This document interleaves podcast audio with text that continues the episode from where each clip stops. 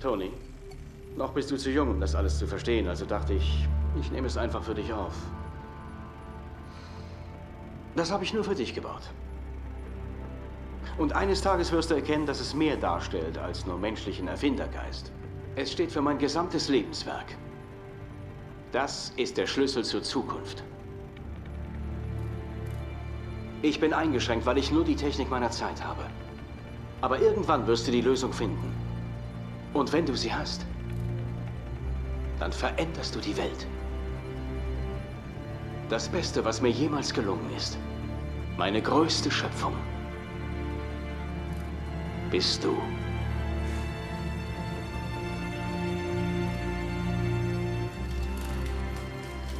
Hello there und damit herzlich willkommen zu dieser Sonderfolge von Inside the Armor. Denn heute heißt es mal nicht ein Star Wars Cosplay Podcast, sondern hey, ein saucooler Podcast, auch mal über wen anders. Heute geht es um einen der coolsten Avengers aus dem Marvel-Universum, um Iron Man.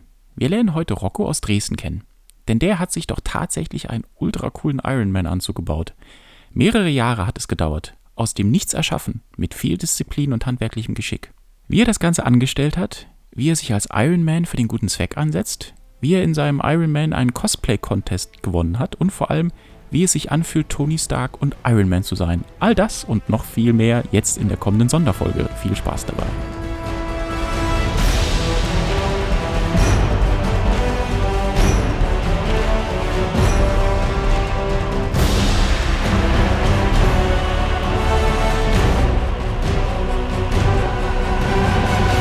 Und da sind wir wieder, liebe Leute. Ich bin Markus und sage ganz herzlich Hallo zu meinem heutigen Gast. Hallo und herzlich willkommen bei Inside the Armor, lieber Rocco.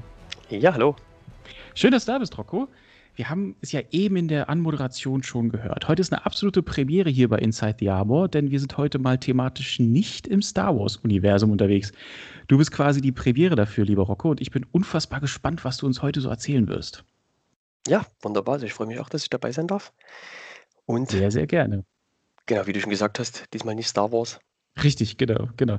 So, und damit du, lieber Rocco, als Marvel-Cosplayer, vielleicht kennst du den Podcast ja noch gar nicht so genau. Und vielleicht kennen uns ja auch ein paar Hörer, die jetzt neu dazugekommen sind, noch nicht so. Und deswegen habe ich mir überlegt, ich stelle dich uns erstmal vor, dass du mal weißt, wer, äh, wer, wer der Podcast so ist und was wir hier so machen. Also in unseren Gesprächen bei Inside the Armor begrüßen wir in jeder Folge einen neuen Cosplayer oder eine neue Cosplayerin. Und da dann hat dann jeder die Möglichkeit, seine eigene Geschichte zu erzählen.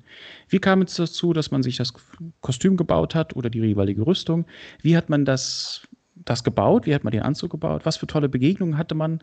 Und welche schönen Situationen hat man bereits damit erlebt? Das haben wir in 20 Folgen bislang ausschließlich für Star Wars Charaktere gemacht. Und du, lieber Rocco, bist jetzt quasi die erste Ausnahme, ich hatte es gerade schon gesagt. Einfach weil du in deinem Iron Man so unfassbar fantastisch aussiehst, dass ich sofort deine äh, Geschichte erfahren wollte. Und jetzt sind wir hier quasi zusammen. Also schön, dass du da bist. Herzlich willkommen. Dankeschön. Ja. So, jetzt weißt du, wer hier am Ende des Mikros sitzt. Nun wollen wir natürlich mhm. unbedingt erfahren, wer am anderen Ende sitzt. Lieber Rocco, stell dich uns doch mal vor. Hallo erstmal alle Hörer. Ähm, ich freue mich riesig, dass ich jetzt hier dabei sein darf. Ähm, ja, zu mir. Mein Name ist Rocco. Bin seit 2014 Cosplayer. Habe mir an dem Moment, wo ich angefangen habe, Cosplays zu bauen, mich eigentlich nie wirklich damit beschäftigt, was ist das, wie fängt man an, was muss man da für Kenntnisse oder handwerkliches Geschick mitbringen, mhm. sondern mir ging es eigentlich nur darum, ich wollte eigentlich nur den Helm von dem Ironman. Okay. Also damit fing es wirklich ganz, ganz, ganz am Anfang vor 2014 an. Lass uns mal kurz über dich als Person sprechen. Also du bist Rocco, wo kommst du genau her? Genau, also ich komme aus Dresden, aus dem schönen Sachsen. Mhm. Hört man ah, vielleicht auch ein bisschen an der Stimme, an der Sprache. Ähm, genau, ich bin jetzt 34 Jahre jung, mhm. habe zwei absolut coole Kinder. Mhm. Die eine große Tochter, die ist jetzt fast elf. Der kleine wird im Dezember zwei. Ach, schön. Hab eine wundervolle Frau, jetzt mhm. seit mhm. knapp fast zwei Jahren verheiratet. Und ja, bin von Beruf eigentlich Karosseriebauer und Lackierer.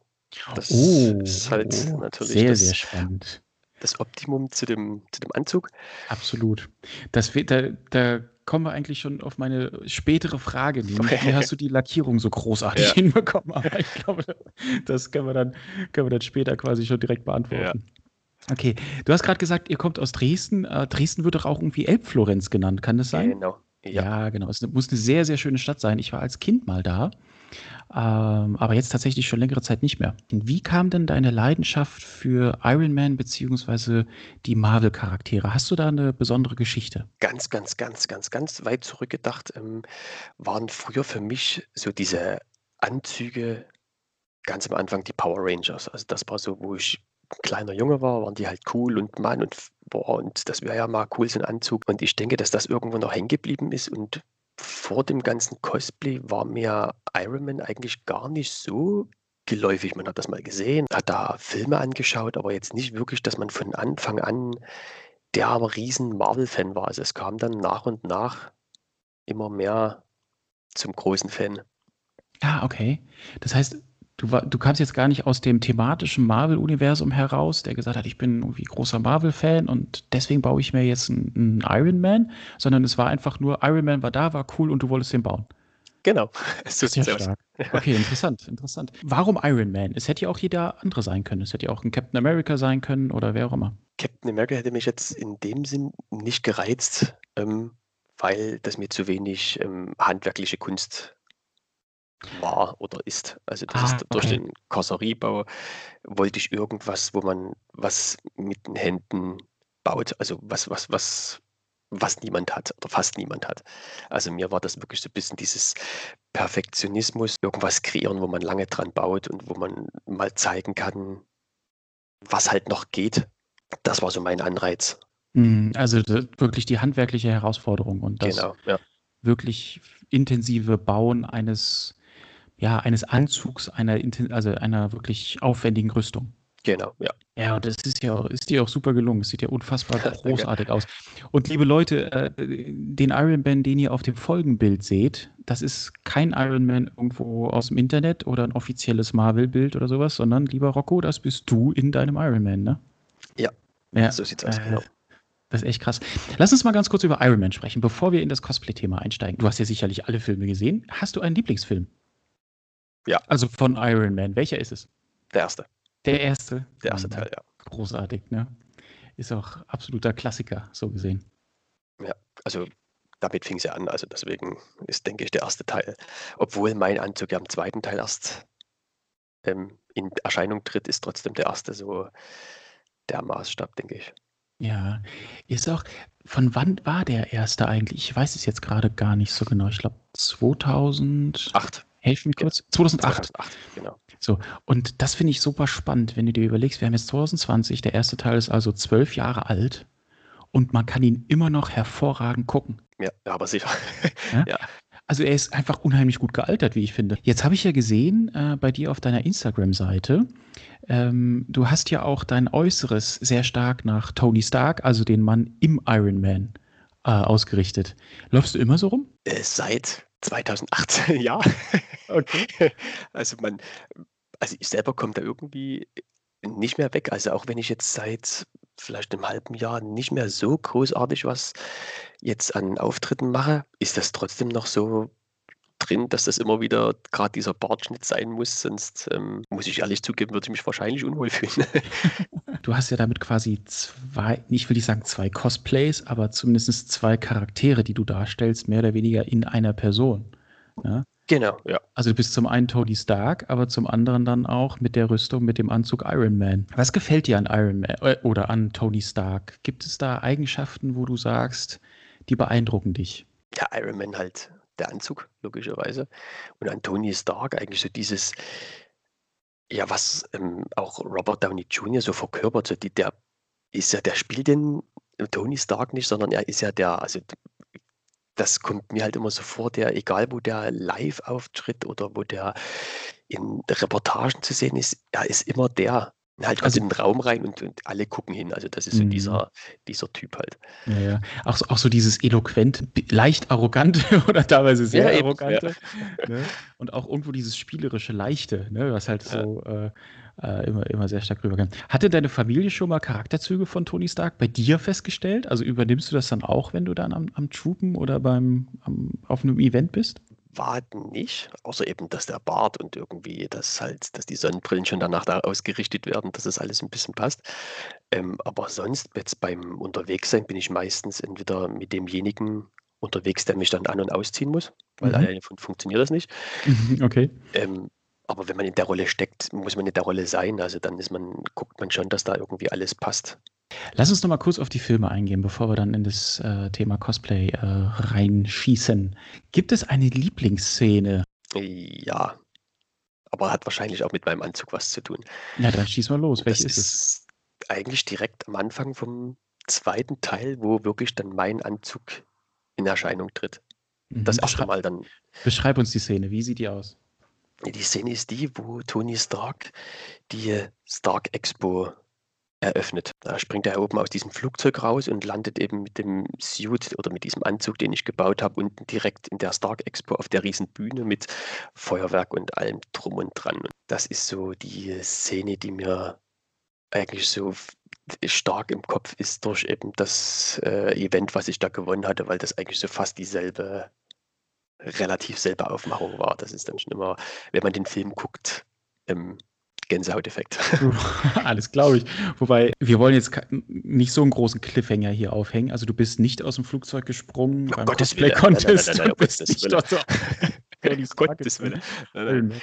Aber, äh, aber ja, da gibt es bestimmt äh, dann äh, Parallelen. Ja, aber es ist natürlich auch eine großartige Szene. Ne? Also das äh, zeigt auch mal wieder diese Charakterzüge von Tony Stark, die äh, extrem Ja. phänomenaler Auftritt, äh, alle Augen auf ihn, dieser Applaus und so weiter, wie er sich da feiern lässt, das ist schon sehr, sehr stark. Ich habe auch eine, ähm, eine Lieblingsszene und das ist aus Iron Man 3.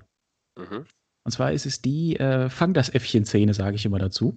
Okay. Ich weiß nicht, ob du dich erinnerst, ich beschreibe die Szene mal kurz. Da sind sie in der Air Force One unterwegs. Und die Air Force One wird, wird attackiert. Äh, da wird ein riesen Lo Loch in den Rumpf gerissen Mhm. und auf einmal werden die ganzen Passagiere nach draußen gezogen.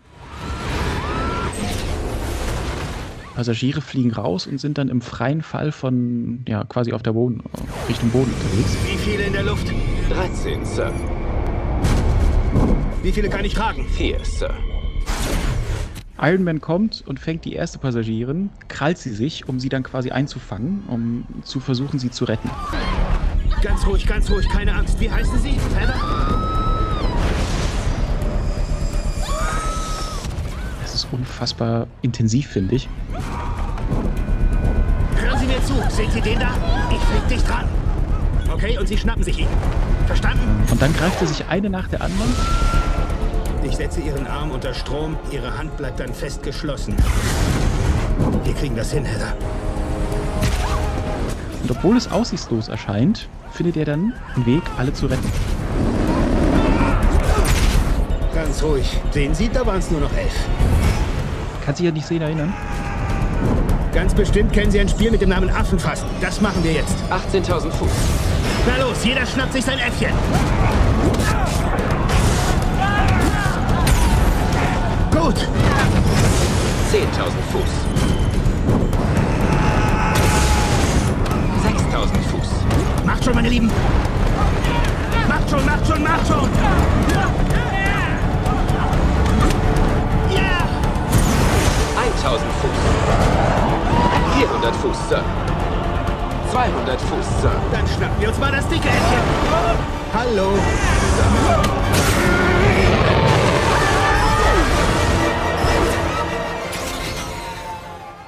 Ja, wo den unten im Wasser.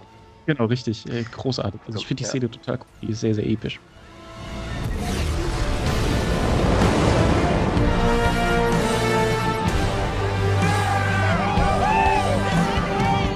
Gute Arbeit, Leute. Hervorragend. Wir waren ein gutes Team. Echt ein Hoch auf uns. Alles klar. Okay, und dann beschreib uns doch mal kurz den Moment, wie es dann dazu kam, dass du gesagt hast, okay, jetzt möchte ich mir einen Ironman bauen. Ja, wie kam es dazu? Das, ähm, schon wie vor uns angesprochen, sollte es eigentlich nur am Anfang der Helm werden. Der war dann, ich glaube, halb fertig. Also wie gesagt, ähm, da ist er nicht aus dem 3D-Drucker oder irgendwie so halb gekauft oder nur Rohmaterial, sondern ist ja wirklich am Anfang aus Papier entstanden. Aus Papier. Genau, also ganz, ganz, ganz am Anfang ähm, stand wirklich das ganze Projekt nur aus Papier. Okay, das musst du uns beschreiben, damit wir uns was drunter vorstellen können. Also das ist eine japanische Technik, wenn ich mich nicht ganz täusche. Das heißt Pepakura. Das ist wirklich eine Falttechnik, mit der man äh, eigentlich alles Mögliche herstellen kann. Und daraus ist der wirklich ganz am Anfang ist diese Falttechnik bei meinem Anzug eben auch zu zu Werke gegangen. Mhm. Wie kann man sich das vorstellen? Gab es da irgendwelche Vorlagen, die man da die du dann ausgedruckt hast und dann gefaltet oder ausgeschnitten und gefaltet hast oder wie wie sah das aus? Genau, also das war also wirklich ganz normal. Also eine Vorlage kann man gar nicht sagen. Es ist erstellt mit dem mit dem Programm, also mit diesem Peppercorp-Programm, wo man dann wirklich diese Linien drauf hat, wo man langschneiden muss und dann ist da vorgegeben, ob man die Lasche halt nach oben faltet, nach unten faltet oder was man da zusammensteckt und zusammenleimen muss. Und das waren, ich glaube, nur, also nur in Anführungszeichen anderthalb Jahre Arbeit, nur diese reine Papiersache. Okay. Und hast du die hast du diese Linien und die ganzen die Formen, hast du die selber gemacht oder gab es da Vorlagen für? Also es ist teils, teils. Mhm. Also teils ähm, von dem Sinne Vorlagen gab es natürlich null. Also da gab es, glaube ich, noch keine großartigen Ironman-Suits. Die schließen jetzt aus dem Boden durch den 3D-Druck. Aber der Rest ist dann wirklich 3D-Programm und Film an, Stück zurück, Pause, geguckt, wie, wo, was, wer, wann. Und dann halt wirklich die ganzen Teile ausgedruckt. Also es war eigentlich so die Zeit, wo ich echt jeden Tag abends von, wenn die Familie im Bett lag, PC an, die Sachen ausgedruckt, ausgeschnitten, aufgeklebt und dann immer wieder ein Stück für Stück für Stück. Und das waren wirklich auch Zeiten, wo ich manchmal gesagt habe, jetzt reicht's, Mhm. alles weg und Das kann ich mir vorstellen. Und dann hattest du quasi diese Papiermodelle oder den das Papiermodell des Helms. Und wie ging es dann weiter? ja, wo der halb fertig war, ähm, dachte ich mir, boah, nur den Helm ist vielleicht ein bisschen uncool. Machst du jetzt noch die Brust und das, das Rückenteil Mhm. und dann reicht das zum Hinstellen oder zum mal kurz anhaben, Fotos machen, sich freuen, dass das Teil fertig ist. Mhm.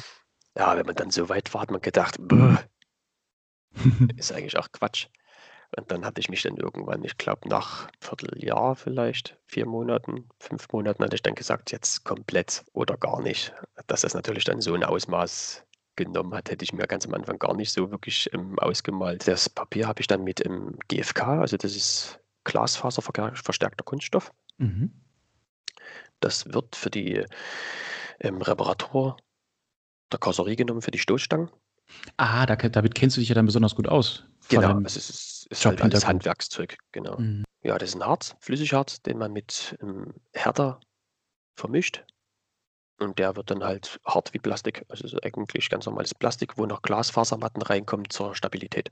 Mhm. Du hast dann quasi diese Pap die Papierform gehabt und die hast du von innen dann mit GFK ausge ausgekleidet. Innen Und sowohl somit- außen. Genau. Ach, von außen. Also beides, also sowohl Beides, innen ah, wie okay. außen. Ja. Ah, okay, okay. Weil das Ergebnis ist ja das, was wir jetzt sehen. Also natürlich in seiner Endform. Also da kommen ja dann wahrscheinlich noch etliche Schleif, äh, Genau, und Spachteln Lackierarbeiten, und- Spachteln ja, und so weiter dazu. Genau. Aber der gesamte Anzug entstand quasi ursprünglich aus einer Papierform, die dann GFK nachbearbeitet wurde. genau. Ja. Krass, das ist heftig. Das hätte ich nicht gedacht.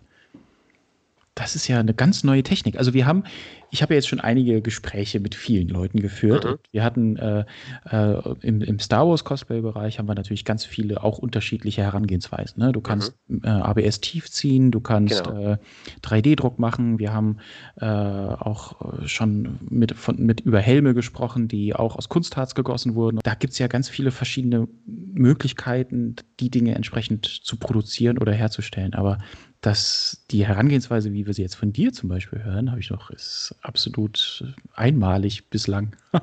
Stark. Ja, aber deswegen wahrscheinlich auch die dreieinhalb Jahre Bauzeit. Also dann sitzt man ja nicht wirklich jeden Tag dran. Man muss gucken, dass die Temperaturen stimmen. Ja, die Zeit muss man haben, das eben noch zu bauen, zu schleifen, zu spachteln. Ja, das ist ja, das nimmt ja, nimmt ja mega die, die, die Arbeit in Anspruch. Ne? Ja, auf jeden Fall. Ja. Das heißt, du hast dann quasi mit dem Helm, den Brustteilen und so weiter angefangen. Und wie kam es dann, dass du gesagt hast, du gehst jetzt weiter und baust den kompletten Anzug? Wie bist du dann weiter vorgegangen? Also hast du quasi das Gleiche gemacht, wieder mit dem Papier, mit der Papierherangehensweise? Genau, das erste war wirklich der Helm, dass ich gucke, wird das jetzt wirklich was? Geht das mit den Materialien? Passt die Form überhaupt auf meinen Kopf? Weil wenn man die Bilder sieht, der Helm ist ein, ein, Hauch größer. Das ist logisch, die Technik steckt noch drin, dass es auf und zu geht und dass die Lampen noch alles funktioniert. Dass ich wirklich gucke, passt proportional zu meinem Kopf, kann ich das Teil anziehen oder ist es zu groß, zu klein? Wo das dann gepasst hatte, habe ich dann wirklich geguckt, den ganzen Rest, der drumherum muss, so zu skalieren, dass ich reinpasse, aber dass es trotzdem nicht aussieht wie großer Oberkörper zu kleiner Unterkörper zu dicke Beine oder irgendwie in der Richtung, dass es proportional trotzdem noch nach was aussieht, obwohl man drin steckt. Mhm. Weil im Film steckt der Robert Downey Jr. nie in dem Anzug wirklich drin, in dem kompletten, sondern das ist alles wirklich reine PC-Arbeit. Mhm. Mhm. Ja, reine CGI dann, ne? Genau. Also das Mhm. war so dieser schmale Grat, passe ich rein und sieht es trotzdem noch nach bisschen was aus. Ja, das stelle ich mir sehr aufwendig vor, zumal Mhm. das klingt alles sehr stark nach dieser klassischen Try-and-Error-Methode. Also sprich anpassen oder anhalten, gucken, ob es passt, runternehmen, nacharbeiten, wieder ranlegen und so weiter, weil du kannst es ja gar nicht groß simulieren, digital. Ja, ich konnte das dann, was habe ich als erstes? Ich glaube, den, den, den Brust und den Rücken habe ich, glaube dreimal gebaut. Also Mhm. dreimal neu, weil es halt irgendwo nicht funktioniert hat. Und dann habe ich mir gedacht, jetzt mach erstmal die Arme. Und wo die Arme fertig war, wusste ich, passt das jetzt zu meinem Arm komplett? Sieht es okay aus? Und wo das gepasst hatte, hatte ich mir halt die Maße genommen und habe die hochskaliert und zu dem Rest. Und dann war der Rest eigentlich soweit, hat der Rest soweit gepasst. Minimale irgendwie Abweichung oder ganz zum Schluss, wo es dann so in die Endphase ging, hat man auch ab und zu Teile noch aufgeflext, noch mal ein Stück rein operiert. Also das gab es auch dann noch so kleine minimale Fehlerkorrekturen im Laufe des Prozesses. Aber, mh, aber hochskaliert heißt schon mit dem Computer. Also du konntest die dann schon die Templates quasi, die Papiertemplates über den Computer skalieren, ausdrucken und dann entsprechend ausschneiden und wieder falten und so weiter. Genau, ja. Also ich konnte dann Okay, noch anpassen, okay. dass das Teil halt 10 Zentimeter länger ist und der Umfang vom Bein 3 Zentimeter mehr oder weniger. Also das konnte man dann in diesem Programm, hat man das halt entfaltet gesehen, auf Papier gedruckt. Mhm. Und auf der anderen Seite konnte es man wie 3D-mäßig drehen und hin und her schieben und gucken, Ah, reingucken. okay. Boah, das klingt ja, das ist, äh, das, ich bin total baff, muss ich hier ganz ehrlich sagen. Also ich finde das total spannend. Äh, einerseits hast du dieses Hochdigitale, so wie du es jetzt gerade beschreibst, es klingt schon fast wie ein CAD-Programm, wo du die, wenn du so ein, so ein, so ein Bauteil Mhm. äh, dreidimensional drehen kannst, anpassen kannst und so weiter. Aber dass es dann rauskommt und dann sehr manuell verarbeitet wird, also sprich ausgedruckt, ausgeschnitten und gefaltet wird, bin ich total, also bin ich wirklich hin und weg gerade. Das ist eine Technik, von der ich noch nie gehört. Mhm. Und ich glaube, vielen unseren Hörern geht es genauso. Ist wirklich nur also reines Handwerkszeug eigentlich vom Karosseriebauer. Ah, okay. Rel relativ. Aber, aber arbeiten Karosseriebauer viel mit, so, mit solchen Dingen? Also, Also kommt drauf an, jetzt wahrscheinlich nicht mehr, aber Mhm. früher, wo ich es noch gelernt habe, waren die ganzen Tuning-Teile genau aus diesem Material, also die ganzen Tuning-Stoßstangen, wenn man jetzt an Fast and Furious denkt, die ersten Teile, diese mega getunten Autos, so diese Stoßstangen waren alles genau dasselbe Material, relativ, genau, also viel aus dünner, GFK. ja, ja. genau, Genau. Ja, genau. ke kenne ich auch noch. Die guten alten D&W-Teile aus Bochum und so weiter. Genau. Der D&W-Katalog, den man immer Genau. zu Hause hatte und so Ja. weiter. Ja, ja. Und mit der Pommes-Theke hinten drauf. Äh, Ja. Ich war großer Fan der Autoszene damals. Ich war, ja, auch große Fel oder dicke Felgen bei mir drauf Ja. draufgeschraubt damals. Ja, ja, ich kenne das gut. Ähm, aber wie gesagt, ich finde das halt spannend mit der Herangehensweise mit dem Papier und dann mit GFK auskleiden. Wie hast du das denn überhaupt mit den ganzen Winkeln und so weiter gemacht? Also, wie hast du genau den Winkel getroffen, wenn du einen Winkel gefaltet hast? Das war eigentlich relativ ergab sich das dann zum Schluss. Also das Papier ist ja nur doch relativ, also es war kein, nicht ganz normales Druckerpapier, sondern das waren 320 Gramm pro Quadratzentimeter, also schon relativ, das fällt schon fast unter Karton. Also der Drucker hat schon zu tun gehabt, das reinzuziehen, dass es relativ, doch relativ Eigenspannung hat, weil sonst wäre es Mhm. mir wirklich zusammengefallen, das Teil. Ja. Er durfte halt auch nicht zu stabil sein für den Drucker. Ja, dann hat man halt sich noch irgendwas, ich habe es meistens mit äh, diesen Eisstielen, also ich habe über Amazon bestimmt, war bestimmt der beste Kunde bei diesem Eisstielhändler. Mhm. Ich habe mir ganz viele Eisstiele besorgt und damit dann eben gerade oben die äh, Spanne vom Bein oder die, äh, die Länge gemacht, dass das dann wirklich in diesem relativ groben Zustand bleibt. Lass uns mal auf, dein, auf den Anzug an sich eingehen. Wie, aus wie vielen Teilen besteht denn der gesamte Anzug und der Helm? Oha. Also der habe ich nie gezählt, aber da sind unendliche Teile durch die Finger, da sei wirklich jede Fingerkuppe einzeln, also jedes Fingerglied einzeln. Das hat mich schon mal jemand gefragt von der Zeitung, aber ich, ich müsste lügen, also über 100 Teile. Mhm. Also wären das bestimmt schon. Also ich brauche eine halbe Stunde, um das Teil anzuziehen. Also es Okay. sind schon viele Teile, ja. Mhm, okay. Der Helm sind eins, zwei, drei Teile der Helm. Die, die Teile, die du anziehst, wie, wie kann man sich das vorstellen? Also, wie ziehst du den Helm an? Äh, nicht den Helm, wie ziehst du den Iron Man als Suit an? Das ist eigentlich eine relativ aufwendige Sache. Ganz am Anfang, klar, wusste ich gar nicht, wie ziehe ich es am besten an, welches Teil als erstes, wie kommt man am besten rein. Aber man muss sich ja doch Gedanken machen, diese Hüfte die kriegt man ja gar nicht über die Hüfte, dass sie so sitzt, wie sie jetzt auf dem Bild zum Beispiel zu sehen ist. Also die ist aufklappbar, Mhm. dass ich halt wie reinsteige und dann kann man Mhm. die zuklappen und dann hält die halt mit Magneten. Also das ist so das erste Teil. Die Hüfte ist so das erste Teil. Und dann bin ich eigentlich schon außer Gefecht gesetzt und dann muss schon mein Kompagnon mit ran und mich eigentlich sozusagen anziehen. Ach krass, also ab dem ersten Teil? Genau, ist, bin ich eigentlich schon so gut wie erledigt, sage ich mal. Okay, interessant. Also bei uns Stormtroopern ist es so, da dauert das ungefähr so bis zur Schulterglocke. Ne? Die Schulterglocke Okay, kriegt ja. man ab und zu noch ran. Also ich habe mich auch schon komplett selber angezogen, brauchte dann vielleicht ein bisschen Hilfe hinten beim Thermaldetonator, den man hinten am Rücken ransetzt. Mhm. Ähm, aber äh, das geht auch manchmal noch. Aber so, also so ab dem ersten Teil ist es bei uns tatsächlich nicht der Fall. ne? Okay, also ab dem ersten Teil. Das heißt, du ziehst dann die Hüfte an, die, die schnappst du dann mit den Magneten zu. Wie geht's dann weiter? Genau, die ist ähm, mit Hosenträgern, also so wie äh, Art Hosenträger, die hängt bei mir auf den Schultern. Mhm. Und dann kommt eigentlich schon link, linkes, rechtes Bein. Also geht über Oberschenkel und Unterschenkel, die hängen zusammen. Die hängen zusammen, aber Die- sind getrennt voneinander, damit du dich bewegen kannst. Genau, damit man äh, Mhm. laufen kann. Genau, mit einem Metallscharnier, dass das alles ordentlich so ein bisschen halt nicht alles einzeln ist, weil das würde dann wirklich aneinander schlagen und der Lack dann ständig irgendwie, genau, sie hängen zusammen, sind aber eben einzeln. Das heißt, linkes Bein, rechtes Bein? Genau, dann kommen die Schuhe und dann ist eigentlich, ich sag mal, untenrum alles soweit startklar. Mhm. Ja, dann kommen die Brust und der Rücken. Mhm. Die hängen eigentlich so zusammen, dass erst der Rücken auf meine Schultern kommt. Die kann ich dann auch festhalten mit meinen Armen. Mhm. Und dann wird die Brust reingeschoben und ähm, verankert im Rücken. Und da hängt schon das erste elektronische Teil, was man schon mit einem mit dem Akku anschließt. Das ist dieser Arc-Reaktor. Das ist das quasi the proof that Tony Stark has a heart. Ge genau, ja. Das ist der Arc-Reaktor, ist dieses, äh, ist das leuchtende äh, blaue Feld auf deiner Brust, ne? Genau, ja. Der ja beim Tony Stark da äh, verhindert, dass die Granatenschrapnelle äh, in sein Herz wandern. Genau. Genau. Ah, genau, da wollte ich dich auch fragen, wie du den gebaut hast. Fra äh, merken wir uns die Frage, da bin ich nämlich auch ganz gespannt, wie du den gebaut hast. Okay, also du setzt da die Brust auf. Genau, so, die hängen Mhm. jetzt dran, das Rückenteil und das ähm, Brustteil. Dann kommt noch das Stück Hals, wird dann Mhm. noch dazwischen geschoben, dass man nicht meinen kompletten Hals sieht. Und dann kommen die Arme dran. Die Arme sind so ein bisschen eigentlich so das, was am meisten Zeit in Anspruch nimmt beim Aus wie beim Anziehen, weil ähm, die Arme sind jetzt ähm, sind genauso verbunden wie die Beine, sind einzelne Teile, hängen aber mit Metallscharnieren zusammen. Mhm. Und wenn ich da drin bin, muss ich halt einen, einen Akku, also einen riesengroßen Akku mit reinnehmen. Den muss ich irgendwie so festhalten, dass der da durchpasst. Und dann kommen halt die Hände. Und die Hände sind wirklich komplett eng anliegende Handschuhe innen drin und da Mhm. drauf diese GFK-Teile.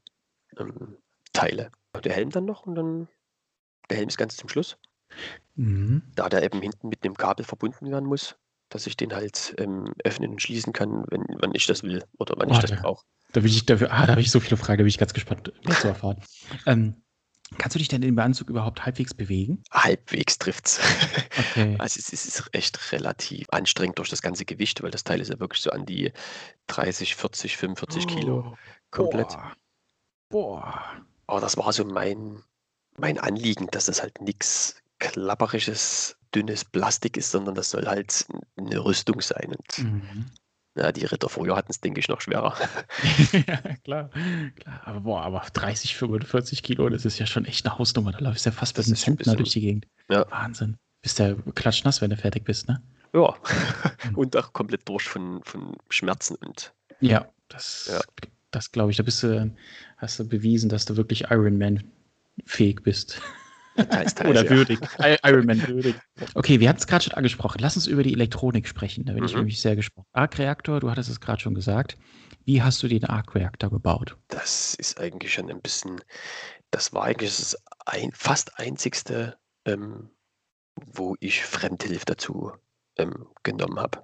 Also Mhm. gebaut habe ich den, aber eben die Einzelteile hat mir ein Bekannter mit ähm, Wasser gelasert.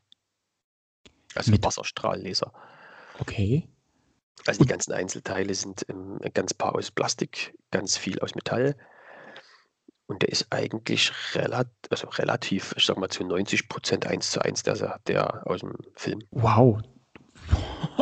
Okay, das heißt, ihr hattet quasi, ihr habt euch um, um Bilder bemüht und habt die dann Genau. nachgelasert oder quasi Ja. ausge, ausge, ausgelasert. Genau. Krass, Respekt.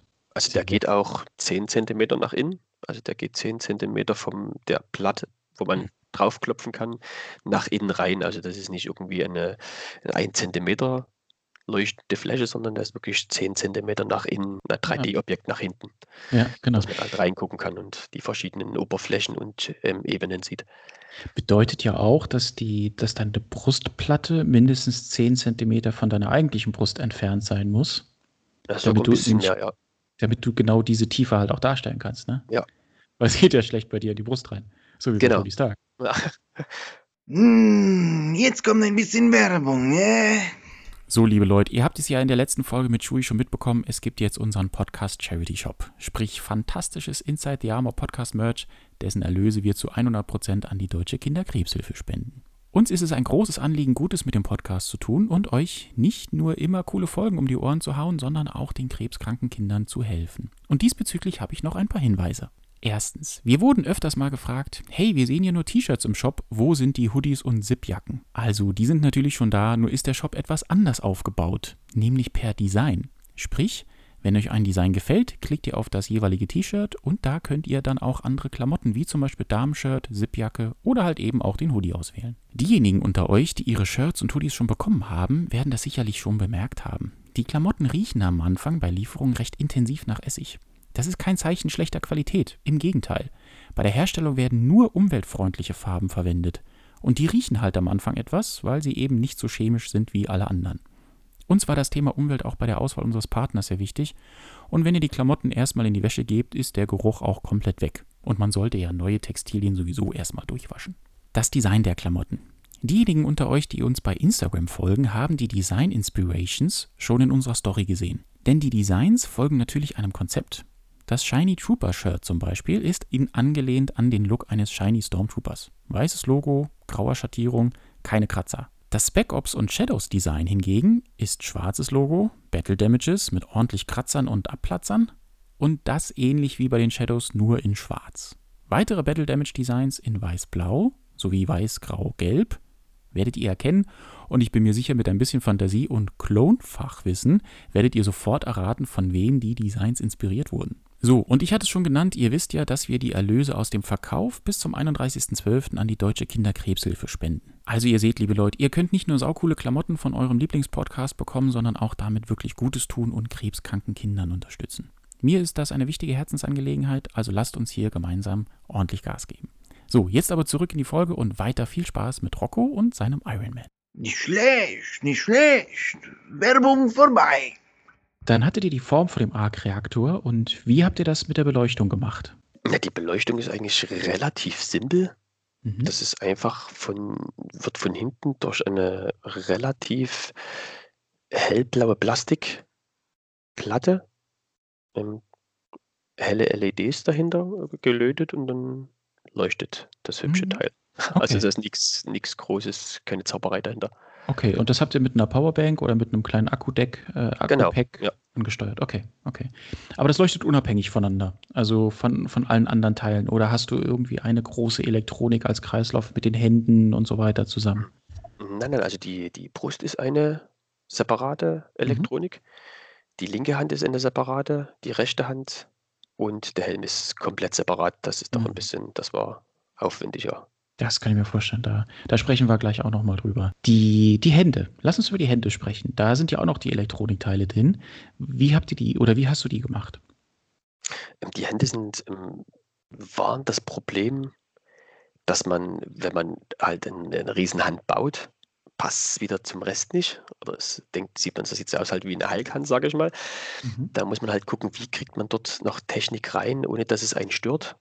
Und wo, äh, tut man den Akku hin, dass der Akku das, ich sage mal, 2 Stunden lang durchhält bei der Hitze und dass es trotzdem noch 'n bisschen Power hat, dass man's ich sage mal, wenn man draußen irgendwo tagsüber unterwegs ist, dass man das trotzdem leuchten sieht. Das war so die Schwierigkeit, da irgendwas reinzubekommen, wo man sagt: „Damit bin ich zufrieden.“ Und es sieht halt trotzdem perfekt aus. Und da ist eigentlich nur 'n LED-Ring in der in der Hand, in diesem runden Kreis in der Mitte von von dem Anzug. Der Akku liegt jeweils rechts und links am Unterarm. Und was für 'n Akku hast du da genommen? Der Akku ist ein 11,1 Volt Akku, also doch schon relativ zackiges Teil.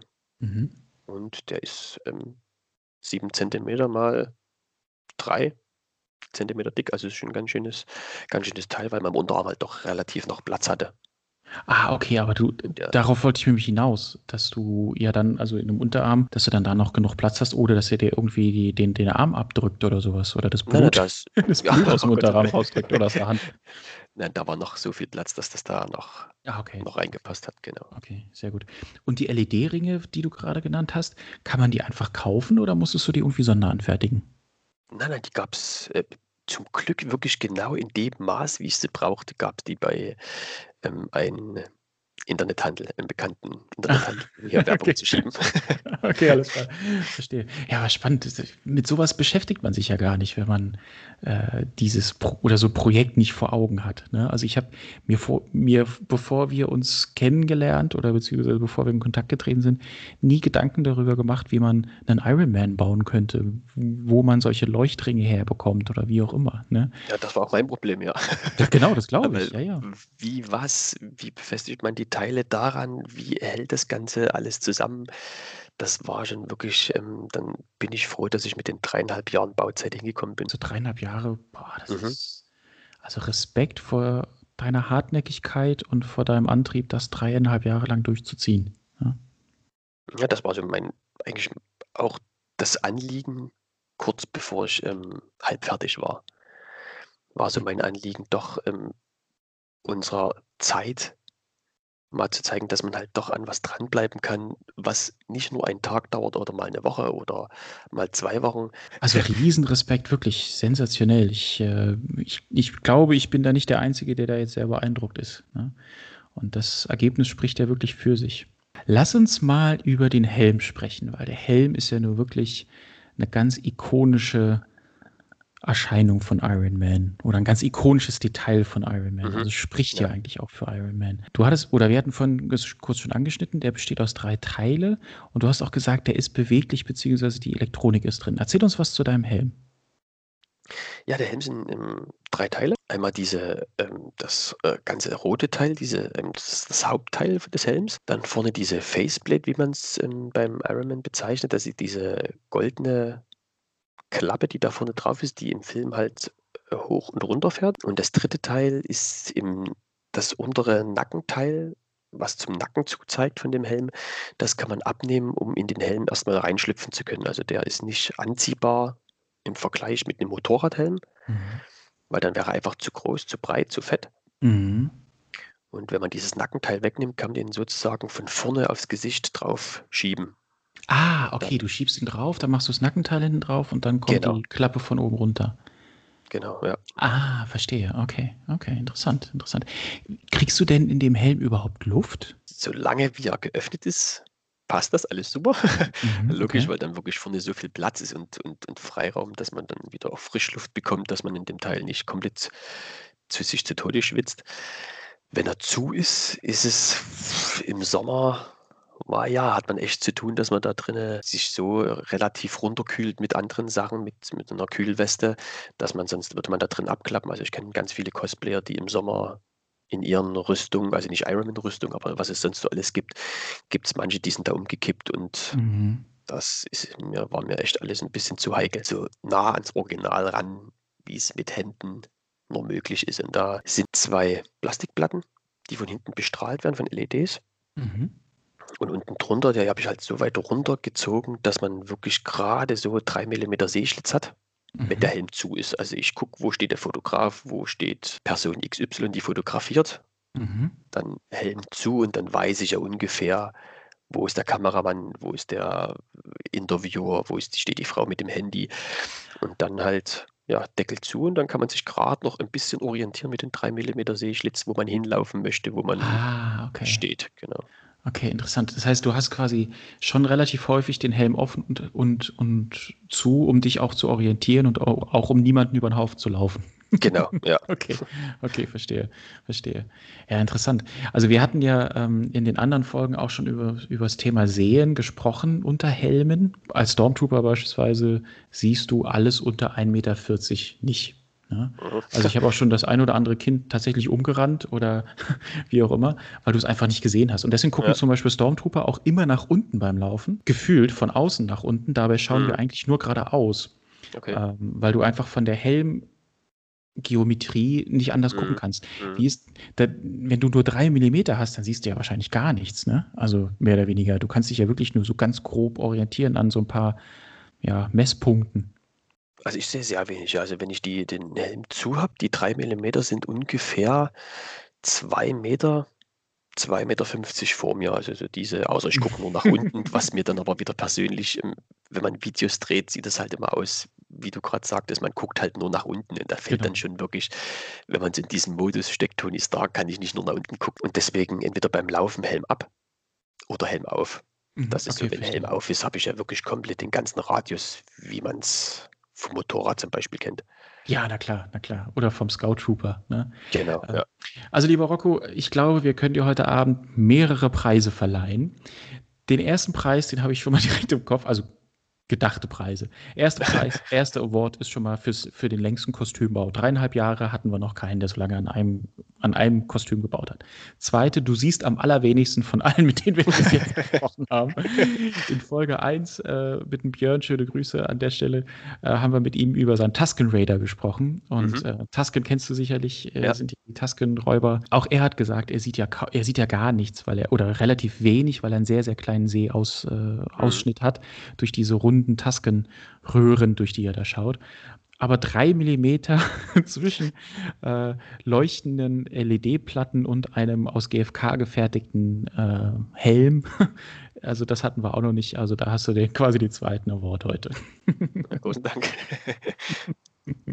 Wir hatten es gerade schon erwähnt, Helm auf, Helm zu.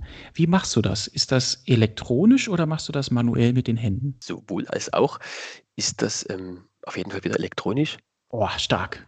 Wahnsinn. Im Bau hatte ich mir dann halt gedacht, ah, wie macht man es? Macht man es mit Magneten? Dann muss man halt ständig mit der Hand die Platte wegnehmen und wieder dran. Und das macht ja nun mal ähm, Tony Stark oder Iron Man halt nicht. Und da ich so weit wie möglich ans Original wollte, hatte ich mir gedacht, das Teil muss auf jeden Fall elektronisch oder automatisch öffnen, schließen. Ja, und da kommen halt kaum nicht wirklich viel in Frage, wie man es macht, sondern dann mussten halt Servos, also Servomotoren gekauft werden, Mhm. die sowohl die Platte anheben, als auch in dieser Stellung oben halten. Dann muss er natürlich die, die Augen, die leuchten, sobald der hochfährt, natürlich ausgehen wie im Film. Und wenn die runterfahren, mussten die auch viermal blinken und dann leuchten. Also wirklich alles wie im Film. Ach, das hast du auch programmiert oder das hast du auch mit umgesetzt? Ja, ja, na, aber. Krass. Krass. Okay, heftig. Also sobald der zufährt, gehen die Lampen halt an, blinken viermal und dann leuchten die komplett. Wie hast du das gemacht? Über einen Kontaktschalter oder, oder wie? Ähm, na, ausgelöst wird der Helm über einen Read-Kontakt. Also Read-Kontakt bedeutet, das ist eine 1 mm hohe und 5 mm lange ähm, Glasampulle. Also die ist wirklich hauchdünn, mega klein. Und dort drin liegen zwei Drähte übereinander im Vakuum. Und wenn die Strom kriegen, kommen die entweder zusammen oder gehen auseinander. Ein ganz, ganz, ganz kleines ähm, Haaresbreite. Mhm. Und das ist so mein Kontakt, der dem Helm sagt, auf oder zu und der hängt in der Hüfte. Der Magnet ist in meiner Hand und wenn ich jetzt mit der Hand über den Riedkontakt so relativ drüber streiche, sagt der Helm auf oder Helm zu. Also ohne dass es relativ groß jemand mitbekommt, wie ich das mache. Wie cool ist das denn bitte? Das heißt, du gehst einfach mit der Hand über die Hüfte und dann geht der Helm oben auf und zu. Also an der Seite genau ist ja dieser, dieser An der Seite. Hat ja diese ähm, kreisrunden Teil an der Seite, mit dem er Mhm. ähm, Ablenkgeschosse rausschießen kann. Gibt es, glaube ich, im ersten Teil, wo er diesen Düsenjet, ähm, die Rakete, Genau, wo er die ablenkt. ablenkt mit den Flares. genau. Und da in Mhm. diesem Teil ist der Reed-Kontakt. Ist ja stark. Da gucken doch die Leute bestimmt immer sehr verwundert, wenn auf einmal aus dem Nichts der Helm auf und wieder zugeht, oder? Na, das ist nochmal, das, das, der Helm ist nochmal so der, das große Gimmick bei Mhm. irgendwelchen Events. Der Helm, der geht ja so ein bisschen nach vorne auf, oder? Oder so nach vorne oben. Da musst du ja auch ein Gestell oder sowas bauen oder zumindest irgendwelche Halter, die das hochziehen. Ich stelle es mir gerade wie beim Auto vor, bei einem, bei einem Kofferraum beispielsweise. Du brauchst ja auch so Dämpfer. Hast du sowas? Ge genau, also so Dämpfer sind es nicht, Mhm. aber eben so Führungs ähm, Genau. Die das Ja, genau. dem, diese, dieser Faceplate halt sagen, klapp jetzt nicht komplett nach hinten, sondern dass es halt wirklich auch wieder aussieht wie im Film. Also das war so eigentlich mit das Schwierigste. Die ganze Technik, der ist mir auch einmal abgebrannt. Also die Technik ist mir abgebrannt, Okay. weil halt die Servos nicht lange geschafft haben, diese, dieses Gewicht zu halten oder das ständig hoch und runter und allem. Das war schon so ein bisschen mein, das Sorgenkind, das größte Sorgenkind war das eine ganze Weile, wo er fertig war schon. Mhm, Das kann ich mir vorstellen. Diese Gestänge halt auszurechnen, wie muss der Winkel nach oben gehen, dass das passt. Aber da kann man halt als Karosseriebauer wieder so ein bisschen das Handwerkszeug. Ja. Das heißt, Das Mhm. ist ja, das heißt, da ist ja wirklich alles selber gebaut. Also auch die, auch genau diese, diese Stangen, die, diese die Gestänge, genau. und so weiter. Ja. Also sind aus Alu gebogen und dann geguckt, welche Länge braucht man, verschiedene Längen zurechtgesägt, zurechtgebogen, wo müssen sie ran und wie ist der Winkel. Ja, das war schon ein bisschen, das war wirklich mehr probieren und Wahnsinn. Gucken, ob das passt, als, als dann wirklich irgendwelche Berechnungen, weil doch der Helm ja doch aus GFK ist und da nie die linke Seite der rechten wirklich von der Oberfläche her ähnelt. Also da kann man nicht Mhm. sagen, man misst rechts nach und tut es links genauso, dann ist die Oberfläche halt durch das GFK und durch das Spachteln doch relativ unterschiedlich, wo man dann einfach gucken muss, Augenmaß probieren und dann hat das irgendwann, hat es dann schon gepasst. Wahnsinn. Also ich bin sehr beeindruckt äh, und ich habe das Gefühl, du und Tony Stark, ihr seid euch gar nicht so unähnlich. Du bist auch ein Tüftler und auch ein Ingenieur und auch ein, auch ein, auch ein Bauer. Also der, der Kontostand ist ein bisschen anders. Ja, okay, gut.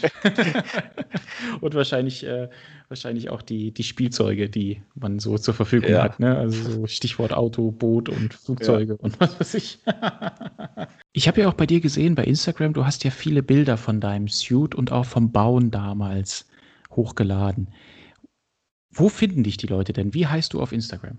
Auf Instagram heiße ich Iron Rocco Cosplay. Und das zieht sich eigentlich relativ überall durch. Sowohl bei YouTube gibt es halt ganz viele Videos vom Bau, zurechtgeschnittene, wo man wirklich mal sieht, was macht er da an den Rohteilen oder wie funktioniert dies und jenes. Dann bei Facebook genau dasselbe. Da gibt es verschiedene Seiten. Einmal das Iron Rocco Projekt. Da ist wirklich nur so, wirklich vom ersten Tag oder fast vom ersten Tag bis zum Schluss. Super. Also, liebe Leute, checkt unbedingt äh, Roccos verschiedenste so Social Media Kanäle. Es lohnt sich wirklich. Ich war hin und weg und vor allen Dingen alles, was wir jetzt besprechen, was man sich vielleicht hier und da nicht so ganz gut mm, genau vorstellen kann, aber das beginnt dann mal ein bisschen zu leben mit Bildern, weil man dann genau sieht, worüber wir jetzt reden. Und natürlich werden wir auch, wenn wir die Folge online stellen und das natürlich auch bei Instagram auf der Inside the Armor Podcast Seite sehen, werden wir das dann werden wir natürlich auch dich, lieber Rocco, in dein Instagram-Profil verlinken und auch noch ein paar Bilder von dir äh, entsprechend in den Instagram-Post mit reinmachen. Also Leute, checkt unbedingt Iron Rocco Cosplay auf Instagram und verschiedenen weiteren Social-Media-Kanälen aus. Auf jeden Fall. Super. Lieber Rocco, lass uns mal in die nächste Kategorie gehen, Mhm. nämlich Auftritte, Events, Erlebnisse. Wie sind die Reaktionen der Leute, wenn sie dich im Ironman sehen?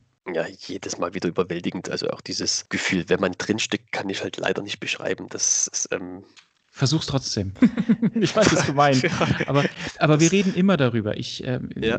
Wir reden immer darüber. Und ich finde es ganz Fall. wichtig, dass man das versucht, so ein bisschen zu beschreiben, weil ähm, wir im Star Wars-Bereich merken halt immer wieder, was das mit den Leuten macht, wenn sie uns sehen. Ne? ja, Und Auf, auf jeden Fall, das ist egal, ob klein, ob groß, ob alt. Das ist halt immer wieder ein beschreibliches Gefühl. Also egal, ob man ohne Helm dasteht. Es ist sofort eine riesen Menschentraube um einen drumherum. Wird wahrscheinlich bei Star Wars genau dasselbe sein. Es ist ja genauso Kult oder noch mehr Kult wie, wie Iron Man. Aber das ist jedes Mal wieder unfassbar, wie, wie Leute, ein, eigentlich eine unbekannte Person, auch wenn ich jetzt den Bart so habe, aber trotzdem ist ja jemand, jemand komplett Fremdes, die kommen sofort auf einen zu, dürfen wir Bilder machen und oh, Wahnsinn und so weiter. Also man kommt sofort ins Gespräch und es ist jedes Mal wieder Wahnsinn. Du bist ja auch so als, als so hochwertiger Ironman, der du bist, mit diesem unfassbar realistischen Kostüm. Also Kostüm ist es ja nicht, es ist ja eine Rüstung, es ist ein Anzug. Es ist ja schon fast ein Filmrequisit, so, so wie es aussieht. Bist du ja natürlich auch unha unheimlich einzigartig. Und sowas sieht man ja nicht alle Tage. Ne? Also das Mhm. ist ja wirklich, also dich im Ironman zu sehen, ist ja nur wirklich super selten und ein absolut einmaliges Erlebnis. Erzähl uns mal von deinen Erlebnissen, wenn du unterwegs bist. Also auf welchen Events warst du schon so? Auf ganz vielen eigentlich schon. Also gerade die, die Dreamhack ist so das große Event, wo ich bis jetzt ähm, auch diesen, diesen Wettbewerb mitgemacht habe, diesen Contest. Dann bin ich ganz viel auf Hochzeiten, auf irgendwelchen Veranstaltungen, wo man sagt, da muss irgendein Eyecatcher her, irgendein Walking Act, dann ist es meistens dann halt Ironman. Also Walking Act, Eyecatcher, logischerweise, die Rüstung ist riesig, die ist rot, die glänzt, die leuchtet und dann Mhm. ist das natürlich die Gaming-Szene. Gerade Dreamhack ist ja eher doch die, die, die LAN-Party mit PCs und Computerspielen, aber auf der anderen Seite auch Cosplay, wo das logischerweise perfekt zusammenpasst. Mhm, Okay, erzähl uns was von der Dreamhack und von dem Con Contest, äh, den du da, ähm, bei dem du mitgemacht hast. Die Dreamhack, was genau ist das? Ist das eine Convention oder was ist das? Also die Dreamhack ist eigentlich eine, eine PC-Spieler oder eine Gamer-Messe, wo wirklich mehrere tausend Leute zusammen Computer spielen oder auch neue PC-Hersteller irgendwelche Sachen zeigen und wo man das kaufen kann. Und das ist eigentlich so dieser große, die große Überschrift äh, Dreamhack. Und dann kam immer mehr so dazu, dass die, die Cosplay mit, die Cosplay-Szene mit reingeholt hatten. Gerade League of Legends, was ganz viel gespielt wird, oder Overwatch und die ganzen Sachen, jetzt Fortnite, jetzt alles so kommt, hat damit angefangen und dann konnte man sich da halt bewerben und dann war ich dabei. Ah, okay, und wo ist die Dreamhack? Die Dreamhack ist bei uns in Deutschland immer in Leipzig Ah, okay. vor Corona. ja, Ich hoffe, dass das bald dann wieder anläuft. Ist die einmal im Jahr oder wie oft ist die? Die ist einmal im Jahr, genau. Okay, okay. Dann hast du dich für den Co Cosplay-Contest angemeldet. Genau, also dann war ich, glaube ein Jahr lang fertig. Wann war das? War das letztes Jahr oder wann war das? Nee, ähm, oh Gott, oh Gott, oh Gott, wann war das? Äh, Das war 2017 oder 18. Okay. Und da hatte ich eigentlich nur über Facebook, glaube ich, so eine Werbung bekommen, Cosplay-Contest und LAN-Party und so weiter. Und wer daran teilnehmen will, soll sich anmelden. Und dann hatte ich gedacht, gut, habe nichts zu verlieren. Mein großes ähm, Anstreben war eigentlich nur dafür, die, vor die Jury zu kommen, weil das doch relativ gute und bekannte Cosplayer oder Cosplayerinnen waren, die wirklich mega Ahnung haben und schon länger in diesem, diesem Cosplay-Genre arbeiten. War das so mein ähm, Anstreben, da mal hin, das Teil zeigen und einfach gucken, was sagen diese Personen halt dazu. Da war nie dran zu denken, da irgendwie was Großes, was Großes zu reisen oder irgendwie was Großes daraus zu holen. Also ich habe noch nicht mal damit gerechnet, dass ich da überhaupt eingeladen werde, weil es waren wirklich mehrere tausend ähm, Bewerbungen, Mhm. wo dann die 20 Besten zur Dreamhack eingeladen wurden nach Leipzig. Mhm. Dann warst du an dem Tag da. Beschreibe uns ein bisschen den Tag, damit wir uns was vorstellen können. Also das war mega aufregend, weil die lokale Zeitung hier bei uns in Dresden wollte mich ähm, direkt begleiten. So als Ganztagesinterview und dann als riesen Zeitungsartikel mit ähm, Videos und Foto, Videoaufnahmen. Das war dann schon relativ aufregend mit dem Mhm. Ganzen. Wo ziehe ich mich da um? Komme ich die Bühne hoch? Wo muss ich hin? Was passiert da? Also das war schon sehr, sehr aufregend, das Ganze. Und dann bist du die Bühne hochgekommen. Äh, wie hat sich das angefühlt, als du dann auf die Bühne gekommen bist? Ähm, Das erste, als mich die äh, Jury ähm, bewertet hat, das war noch relativ in einem kleinen Eck, in einem kleinen, äh, dunkleren Eck, wo doch schon viel Platz war, aber eben viel mit Lampen ausgeleuchtet. Das kam mir natürlich zugute durch das ganze äh, Lichteffekte. Und dann wurde ich halt aufgerufen, dass ich zur Jury komme. Das waren fünf oder sechs Frauen, die halt wirklich mit einer, mit einer Liste rumgegangen sind. Es gab ja Special, äh, Special Effects, so diese ähm, Kategorien, wo man bester werden konnte, waren Special Effects, beste Armor, beste Rüstung, bestes Material und bester Lack. Daran wurde man halt bewertet von was weiß ich, so und so viele Punkte, ich glaube von 1 bis, 1 bis 10 Punkten. Und die Jury konnte halt um einen drum rumlaufen, konnte das Teil anfassen, konnte einem Fragen stellen, halt von 1 zu 1, wie, wie lange, was hat man gemacht, was hat man selber gemacht, was hat man gekauft und so weiter. Und das war schon, schon ein mega, mega cooles Erlebnis, da so, so viel Zuspruch und gesagt haben, dass das halt gut aussieht, aber ich hätte mir nie erwünscht oder nie träumen lassen, dass da irgendwas Großes dabei rauskommt. Also ich war super erfreut über die ganze Reaktion, auch von den Leuten drumherum und die ganzen Besucher der Dreamhack. Aber hätte nie gedacht, dass da irgendwas großartig rauskommt, weil die Konkurrenz war mega gut. Also das war schon mhm. beeindruckend. Was waren das so für andere Charaktere beziehungsweise für andere Cosplayer, gegen die du da gewonnen hast? Ganz, ganz viel League of Legends. Okay. Also dieses okay. sehr düstere, Zauber, Hexer, Troll oder Riesenbarbar mit einer Riesenaxt. Also es war schon, wo ich gedacht ach du Schande, da hat man null Chance oder wenigstens eine Kategorie für sich gewinnen kann. Aber super nette Leute, also das ist jedes Mal wieder, die Dreamhack ist da, ich glaube, das übertrifft. Also ich war auf noch keiner anderen, aber auch wenn man, was man so von den einzelnen Cosplayern gehört, ist die Dreamhack ganz, ganz, ganz weit vorn vom, wie die Leute sich um einen kümmern und was da so passiert. Das ist echt ähm, ganz, ganz großes Kino. Ja, und es klingt ja auch so, als wäre dieser Tag ganz großes Kino gewesen. Also als hättest du nicht nur die Jury da sehr erfreut mit deinem An oder mit deiner Anwesenheit, sondern auch all die Besucher der Dreamhack seiner Zeit. Gott, der Tag, der wird mir noch mit 80 im Kopf bleiben. Mm, das glaube ich. Es war, es war absoluter Wahnsinn. Also wir mussten dann einmal auf die Bühne uns auf drei Stellen ähm, eine Pose machen von unserem Charakter halt. Und das ähm, Schlimme war, ich bin halt hoch und wahrscheinlich durch dieses Treppen hochsteigen, was in dem Teil halt mega schwer fällt, hat sich wahrscheinlich an der Brust irgendwas gelöst. Und als ich oben stand, fiel halt die Brust das Brustteil runter. Oh, richtig runter auf dem Boden? Ja, also richtig rungs und das Teil wiegt schon seine drei, vier Kilo, fünf Kilo. Mhm. Das hat einen ordentlichen Rungs gegeben, also nichts kaputt. Gottes Willen, es ist so okay. gebaut, dass da nichts großartig kaputt ging. Auch die Technik ja, gute, hat alles gehalten. Gute Karosseriebauerarbeit. Gute Handwerkskunst, genau. Mhm. Und ja, mein Papa kam hoch, direkt alles wieder angebaut und dann ging das halt ähm, noch weiter, zweimal gepostet und dann durfte man halt zu dem Moderatorenteam, die haben halt Fragen gestellt, ähm, wie, was, wo, wann, wie lang. Mhm. Und ja, dann, also das, das, das Publikum, dass es halt sehen kann, wer man ist, was man gebaut hat. Das ging, glaube ich, eine Stunde, anderthalb Stunde vielleicht lang, bis wirklich jeder Charakter da durch ist und alles war. Und dann ging es halt an die Verkündung, wer welche Kategorie da als Bester abgeschlossen hat und ganz zum Schluss halt der Top of the ganzen, also Top of the Pops, sag ich mal. genau, wie, wie früher die Chartsendung. Ganz genau, der dann mhm. wirklich alle Kategorien gewonnen hat. Also es gab Unterkategorien, die verschiedene gewonnen haben. Als erster Platz zum Beispiel bester Lack mhm. war dann halt Person XY. Und dann gab es halt noch denjenigen, der dann von allen rausgestochen hat, der dann wirklich bei allen der Beste war.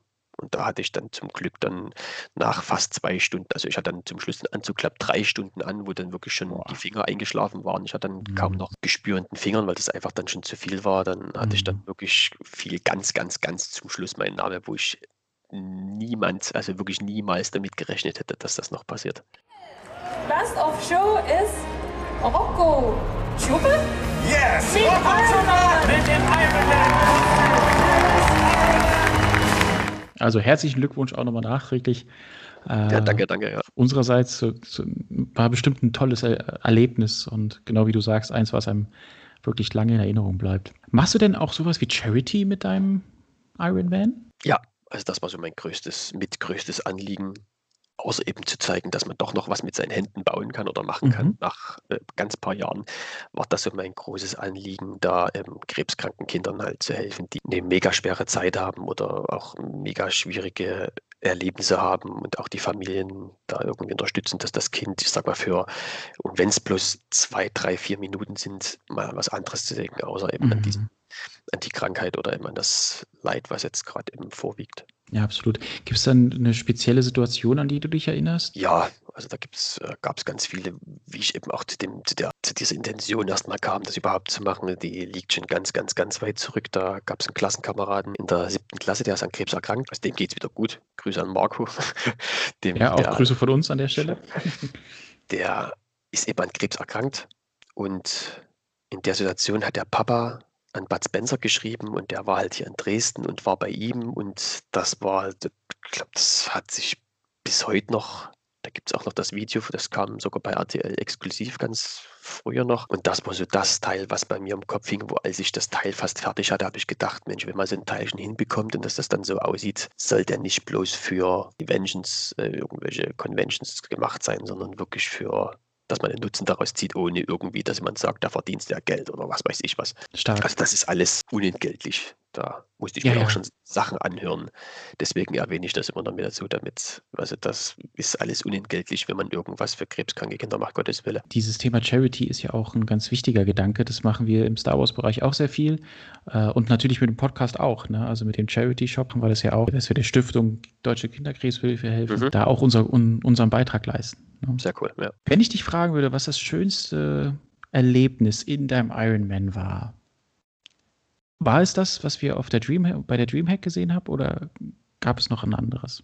Beste äh, Situation war eigentlich egal, welches Kind man getroffen hat, die halt die Rückmeldung oder die, die Augen von den Kindern, also egal, ob das im Krebsbereich war, was natürlich noch mal ein bisschen mehr aufs Gemüt schlägt, ins Herz geht, aber auch die ganzen, ich sag mal, gesunden Kinder, die man irgendwie auf Geburtstagen sieht oder sowas, ist halt immer diese Situation. Jedes Mal sagt man sich, da hat man, da weiß man, was man die dreieinhalb Jahre gemacht hat und für was man es gemacht hat.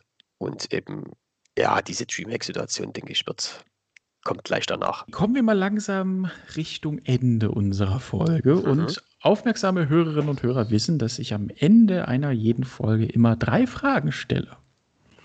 Und so auch heute, mein lieber Rocco. Mhm. Hast du Lust, deine drei Fragen zu hören? Ja, aber sicher. Sehr gut. Ja, klar. Also, Frage Nummer eins. Hast du irgendwann mal einen Ratschlag bekommen, für den du heute noch dankbar bist? Ja. möchtest, du ja. den, möchtest, du den mit uns teilen? Also ich, ich kann es ja von mir aus mal sagen. Ich habe damals mal, da habe ich Azubi, da war ich Azubi. Da hat mir ähm, meine Ausbildungsleiterin gesagt, Markus, übertrage niemals den hohen Anspruch, den du an dich selber hast, auf andere. Mhm. So, das äh, ist etwas, was ich mir tatsächlich immer mal wieder so sage. Ja, das kann man jetzt als, weiß ich nicht, hochnäsig oder sowas beantworten, äh, ja, unter, unterstellen, wie auch immer. Ähm, aber es ist tatsächlich so. Also mir, mir fällt es leichter, gewisse Situationen zu verstehen und einzuordnen, wenn ich mir das sage. Ja?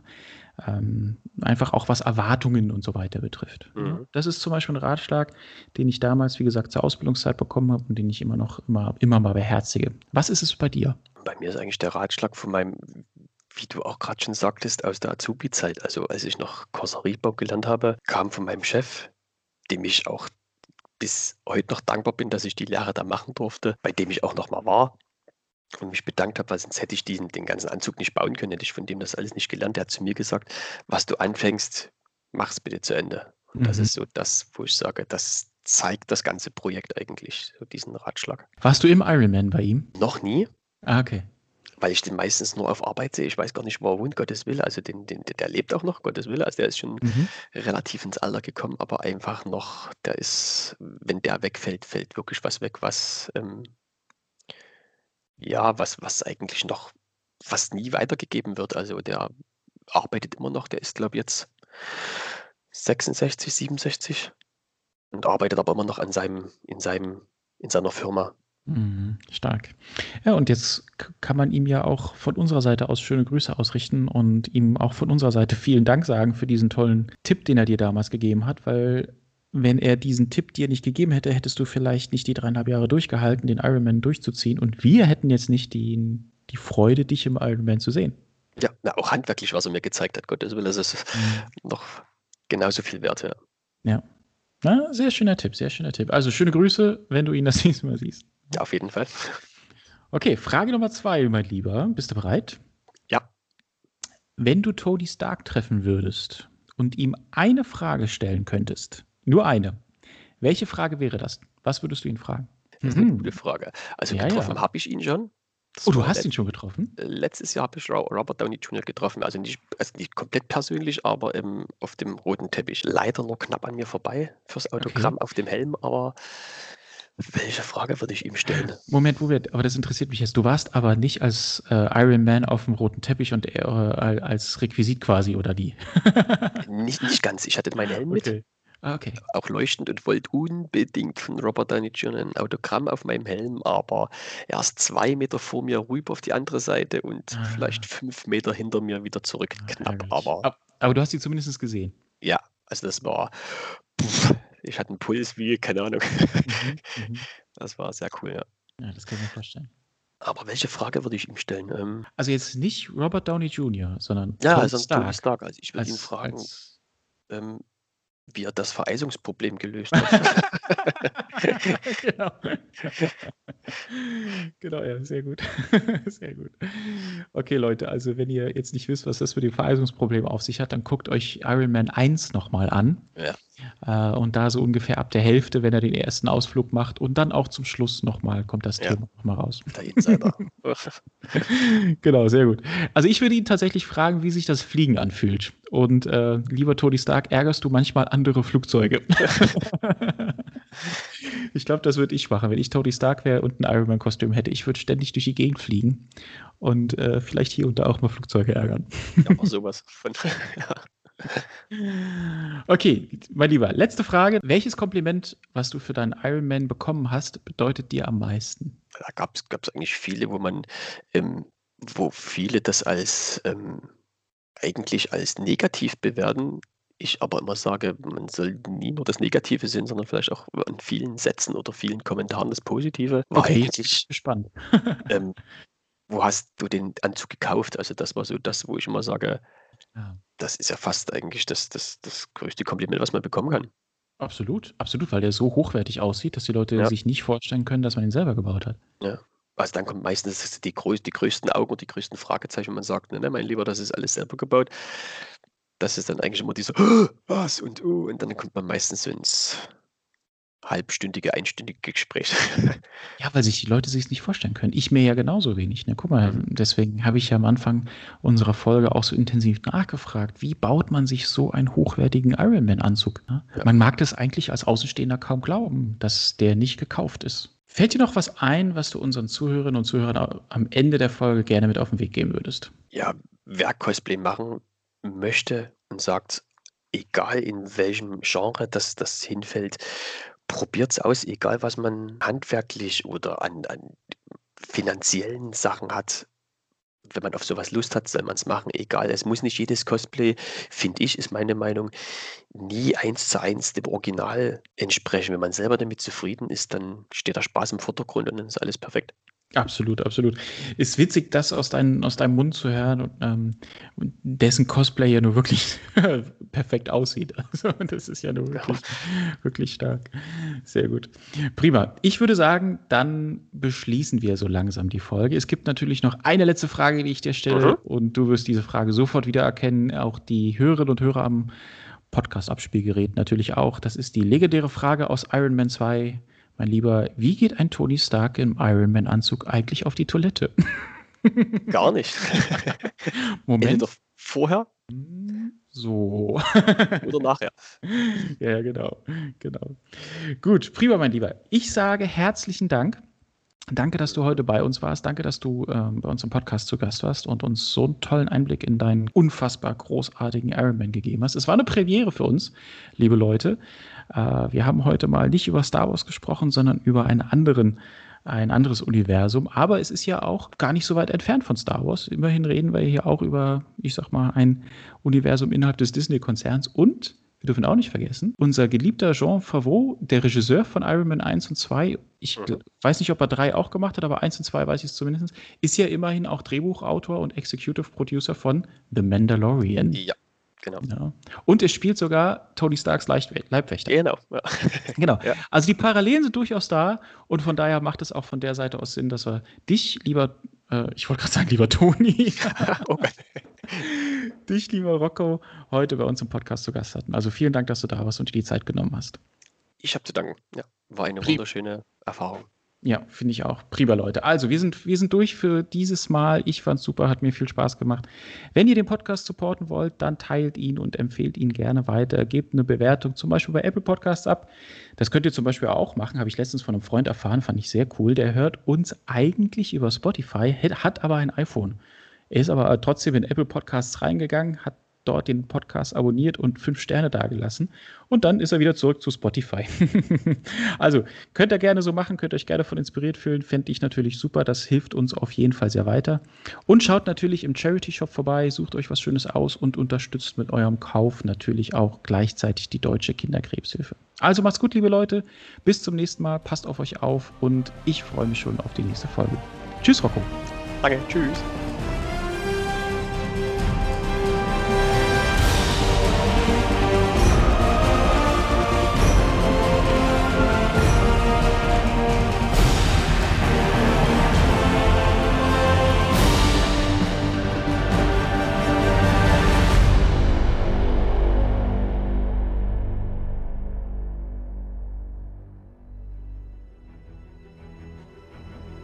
Wenn ich ein Fazit ziehen soll, das zusammenfassen muss oder so, dann würde ich sagen, mein Anzug war nie eine Ablenkung oder ein Hobby. Er war ein Kokon. Und jetzt bin ich ein anderer Mensch.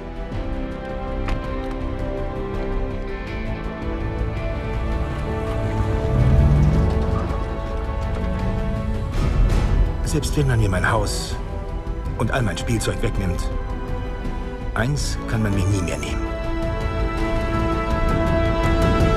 Ich bin Iron Man.